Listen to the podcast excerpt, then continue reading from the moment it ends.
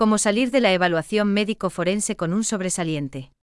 La evaluación médico-forense por la LIB consejos que te ayudarán a la hora de hacer una prueba en un instituto de medicina legal. Y pidan un examen forense de ese señor, la madre y el menor, fueron las últimas palabras de su señoría, dirigiéndose al fiscal detrás de ella. Puede irse. Y me marché. Mi compañera de vida me estaba esperando al fondo de la planta con los brazos abiertos, pero con ojos tristes y preocupados. Desde aquel día que pasé la noche en el calabozo de los sótanos de la Supercomisaría de Las Palmas de Gran Canaria, no tenemos señales de vida de mi hijo. La última vez que le vimos tenía cinco años. A la hora de escribir este artículo ya tendrá ocho años. Por lo tanto, habrán pasado hasta ahora casi tres años sin su padre, que soy yo.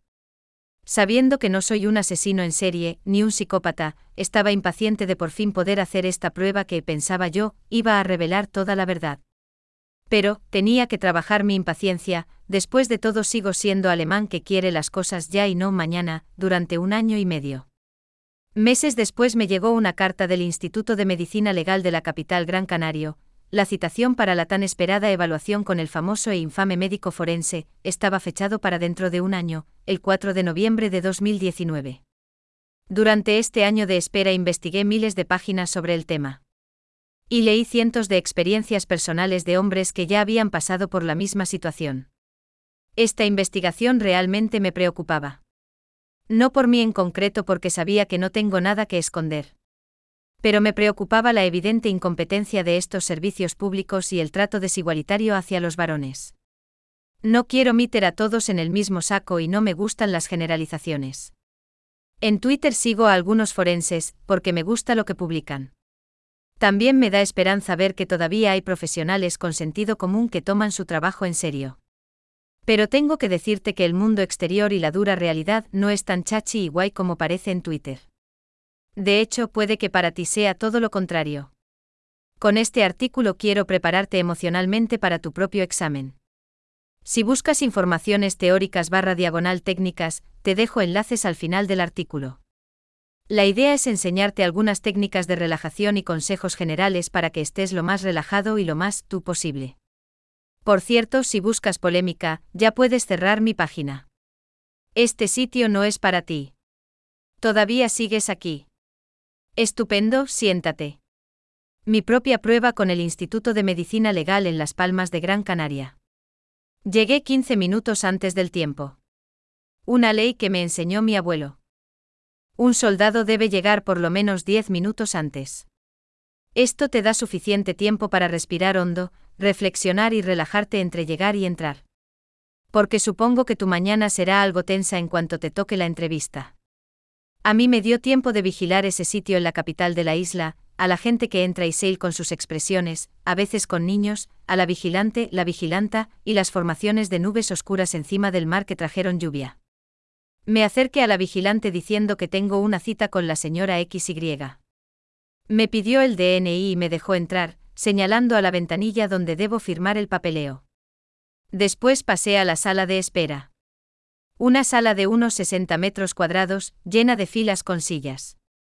Me senté justo en medio de todo con ambos pies anclados en el suelo, las manos relajadas encima de las piernas, respiración abdominal, donde podía inspirar toda la atmósfera de este sitio por donde pasan muchas personas con muchas diferentes emociones todos los días. Sospechando que me vigilaban, busqué a la vigilante y los que trabajan detrás de la ventanilla. Todas ellas estaban ocupadas hablando de su fin de semana fiestero. De repente escuché pasos que venían de detrás. Ya viene, pensé en ese momento. Una señora de mediana edad pasaba por todas las filas hasta entrar en el pasillo al fondo de la sala. En el momento de pasar por mi fila, vi cómo me estaba mirando de reojo sin girar la cabeza. Tenía claro que era ella. Aquella señora cuyo nombre estaba en mi cita. Y sabía que volvería a pasar una segunda vez. Y así fue, ella pasó a los cinco minutos otra vez, viniendo desde atrás hasta que desapareció en el pasillo del fondo de la sala. Me tuvo esperando en la sala 20 minutos más. Pensé que sería parte de la prueba. Pero también era consciente que siempre hay que esperar en todos sitios. Cuando me llamó la vigilante entré en el despacho de esa señora. Después de un buenos días mutuo, le pregunté si podía colgar mi bolso en el perchero. Ella aceptó asintiendo con la cabeza y me pidió que tomara asiento. Y ahora viene lo que no esperaba. Todo mi examen del Instituto de Medicina Legal no duró ni 20 minutos. La señora me hizo algunas preguntas personales. Sobre mi trabajo, mis padres, sobre mi ex y mi hijo. Pareció más bien una entrevista de trabajo. Y yo me preguntaba todo el rato cuando viene la parte interesante. Porque sinceramente estaba muy ilusionado de poder al fin hacer esta prueba. Esa parte interesante vino en forma de intentos de provocaciones por parte de la forense. Le conté que llevaba un par de meses en tratamiento psicológico tras mi noche en el calabozo y que también tenía sesiones con un psiquiatra forense por el estrés postraumático provocado. A la pregunta si tomaba alguna medicación, le respondí que estaba tomando pastillas naturales de la medicina y aveída, aswaganda, por ejemplo, cada día, junto con la afirmación de que no me gusta tomar pastillas químicas de las farmacias que te atontan. La palabra natural fue el despertar de la bestia. Sin ningún motivo levantó su voz en un intento de arrastrarme hacia una guerra verbal en que uno, por cojones o por ovarios, ganaría con su postura. Cuando ella vio que no me arrastraba con sus intentos de sacarme de mi postura zen, le entró todavía más rabia y empezó a darme una charla acerca de medicaciones químicas y naturales. Salvo un vale, tiene razón, ni le contesté y solo estaba mirando cómo sus mejillas se enrojecían. Lo que pasó aquí te lo explico en el punto un abajo. Me dijo puede irse. Yo, eh, ya está. ¿Y la prueba, el examen? Me cogí todo el día libre para esto. Ella puede irse. Le deseé amablemente un buen día y me marché. Pedí a mi abogada que presentara una queja en los juzgados, porque yo quería, y todavía quiero, hacer esa prueba que al final no me hicieron. Aunque ya hice otra prueba por privado con un psiquiatra forense para contrarrestar un posible informe forense mal hecho. Aún así, sin experiencia profunda sobre el examen en concreto, te quiero dar algunos consejos que te ayudarán a la hora de hacer una prueba en un instituto de medicina legal. Cómo salir de la evaluación médico forense con un sobresaliente. 1. La ira es el viento que apaga la luz de la razón. Puede que la provocación de la señora mencionada arriba fuera parte de la prueba. O puede que no. Sea lo que sea, es muy importante que no te dejes provocar por nadie. La actitud usada en aquel momento era el principio de ceder de los monjes Xiaolin. Pero, ¿no es ceder un signo de debilidad? No. Al revés. Ceder es una defensa y al mismo tiempo un ataque, que el adversario dirige contra sí mismo. En el mundo Xiaolin es un arma secreta, que permite al oponente correr hacia el vacío. Lo mismo se aprende en el Aikido, un arte marcial que me apasiona. Te doy un ejemplo más claro. Un erizo no tiene ninguna técnica de defensa. Si alguien quiere retarle a una pelea, simplemente reacciona con un rechazo total. El oponente perderá como mucho mucha energía, pero finalmente se irá sin haber conseguido nada, puede irse.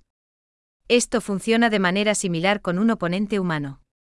Quien te grita, te insulta o te provoca de alguna manera, te quiere retar a una pelea. El principio Xiaolin nos enseña a dejar que la energía del oponente se desperdicie cuando cedemos. Simplemente no reacciones. Basta con mirar a tu oponente. Al final se sentirá ridículo. Y si quieres que se enfade de verdad para tentarle a cometer errores, dale la razón. Con esto lo que quiero decir, no discutas en tu entrevista. Escucha y responde honestamente. Todo esto nos lleva al siguiente punto. 2. Sé honesto. Si estás leyendo este artículo, sospecho que has pasado por mucha mierda con una denuncia falsa de violencia de género y soy muy consciente de que a algunas personas les deseas peores cosas que furúnculos gordos de pus en el culo. Si es así, no hay nada que perder porque ya lo has perdido todo. En tal caso, mentir para quedar bien o lo que sea no te merece mucho la pena. Y tampoco tiene sentido. En el caso extremo que te toque a uno una forense que está en su despacho solamente para consumir oxígeno, va a dar igual lo que le digas. No te escuchará y usará para su informe un modelo preescrito donde solo falta su firma. Si te toca a un profesional de verdad, sí que existen, sabrá exactamente cuándo mientes. En este caso, no te conviene para nada mentir. Y aquí tomo como ejemplo una de mis entrevistas con el psiquiatra forense privado. Una de las preguntas era sobre mi estado emocional saliendo del calabozo. Y le respondí que sentía enfado, odio, ira, rabia, etc., e impotencia, por supuesto. En ese momento esperaba que cortara la sesión. Pero no, me dijo estupendo, esto es justo lo que debería haber pasado, totalmente humano y muy honesto, gracias. No gastes energía en inventarte cosas para venderle que eres un ser de luz. Responde honestamente desde tu corazón a las preguntas y no tengas miedo de poder hacer algo mal. Con una mentira suele irse muy lejos, pero sin esperanzas de volver. 3. No juzgues a los profesionales. A pesar de nuestros esfuerzos, y no importa cuánto medites, todos juzgamos a los demás. Puede ser por cosas pequeñas, como un compañero de trabajo que se ha tomado demasiado tiempo para comer.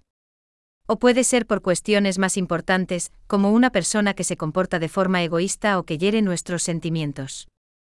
O en nuestro caso común el de un padre separado, tenemos ese peligro de caer en la trampa de juzgar a él o la forense sin tan siquiera conocer a la persona, debido a que hemos vivido mucha injusticia por parte de diferentes profesionales y también hemos perdido la esperanza en la humanidad.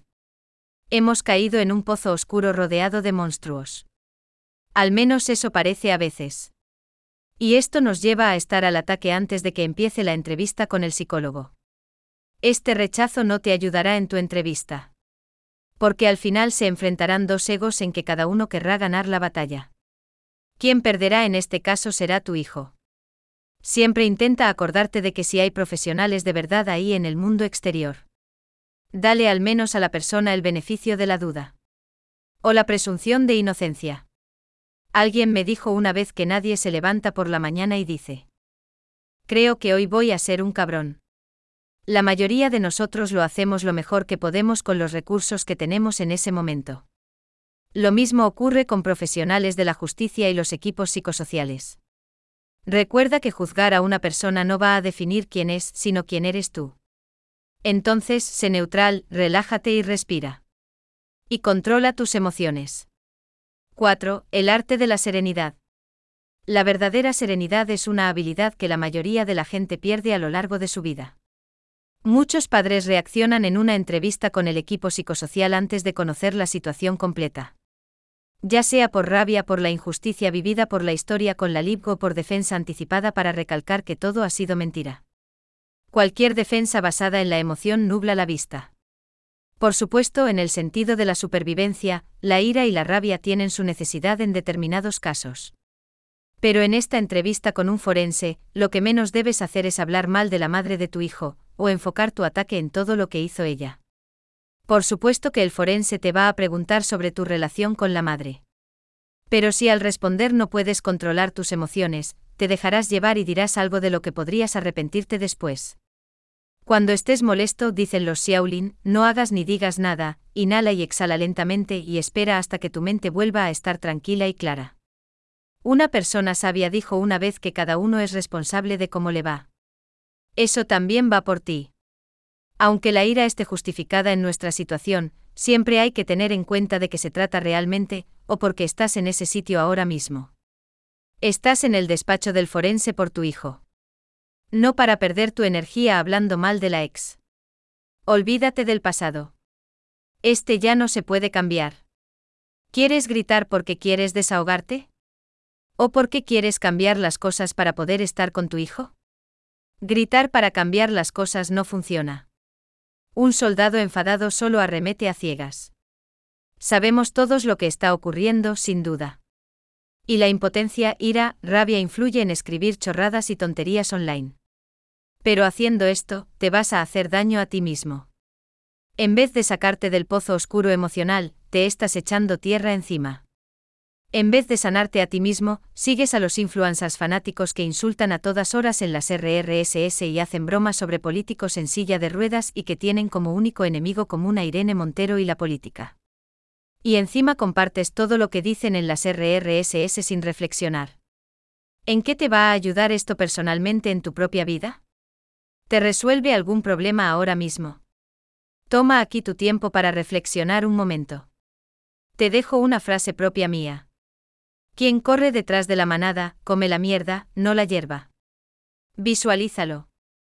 Pide primero ayuda a un barra diagonal a profesional de la salud mental.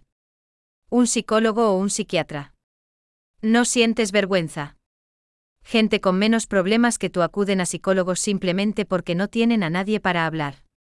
Consejo personal, cuando pides cita, mejor no menciones en la llamada el por qué. A mí 95% me colgaron cuando les comenté a las secretarias algunos detalles. Y otras ni siquiera dieron mi número al profesional y jamás devolvieron la llamada. Y busca asociaciones de padres separados. Ponte en contacto con Antonia Carrasco de la Asociación Genmad, por ejemplo. Y seguramente tienes asociaciones en tu alrededor, en tu pueblo o en tu ciudad. Acabo de leer un tuit que pega muy bien aquí. Las personas que más admiro son las que a pesar de haber tenido circunstancias muy difíciles en su vida, consiguieron sobreponerse y no perdieron la esperanza. Podemos elegir si quedarnos en la queja o pasar a la acción y enfocar nuestra energía en nuestra recuperación. La serenidad se puede aprender. Después de todo, la ira solo está en tu cabeza.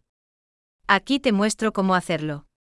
Cuando estés a punto de estallar de ira y sientas la necesidad de actuar inmediatamente, concéntrate en tu respiración y date unos momentos. Nada se te escapará en este tiempo. Inhala y exhala lentamente. Cuando sientas la necesidad de atacar inmediatamente en un acto de defensa sin ataque previo, golpea con tu puño una mesa imaginaria y daid a ti mismo en silencio stop. Esta sencilla técnica puede enseñarte a mantener la calma incluso en situaciones desesperadas y a no dejarnos llevar por ninguna acción. Y la próxima vez que alguien te desafíe, sonríe y olvídate de ello. 5. Cuida tu imagen.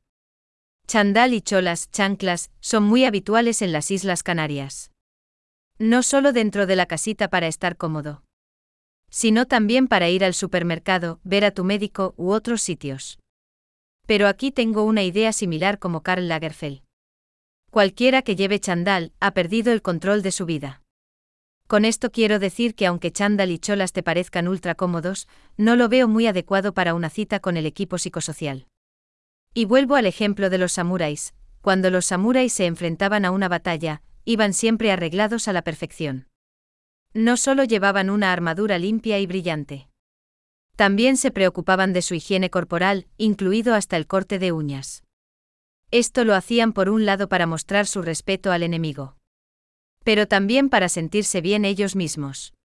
Su imagen de un samurái en perfectas condiciones, tanto por fuera como por dentro, les daba la confianza necesaria para portar la katana con seguridad.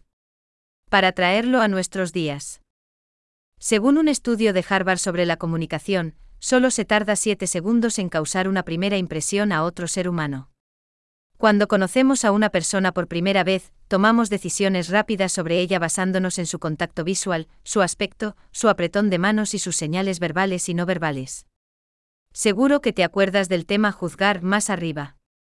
Aquí lo tienes otra vez. Puedes encontrarte con el forense más consciente y humilde del mundo. Pero es muy probable que te juzgue en silencio cuando entres en chándal y cholas. Ya tendrás el sello de alguien que no se cuida.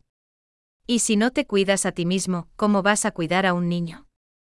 Tienes razón, es una actitud muy superficial, aún más para un psicólogo que debe mirar en tu interior.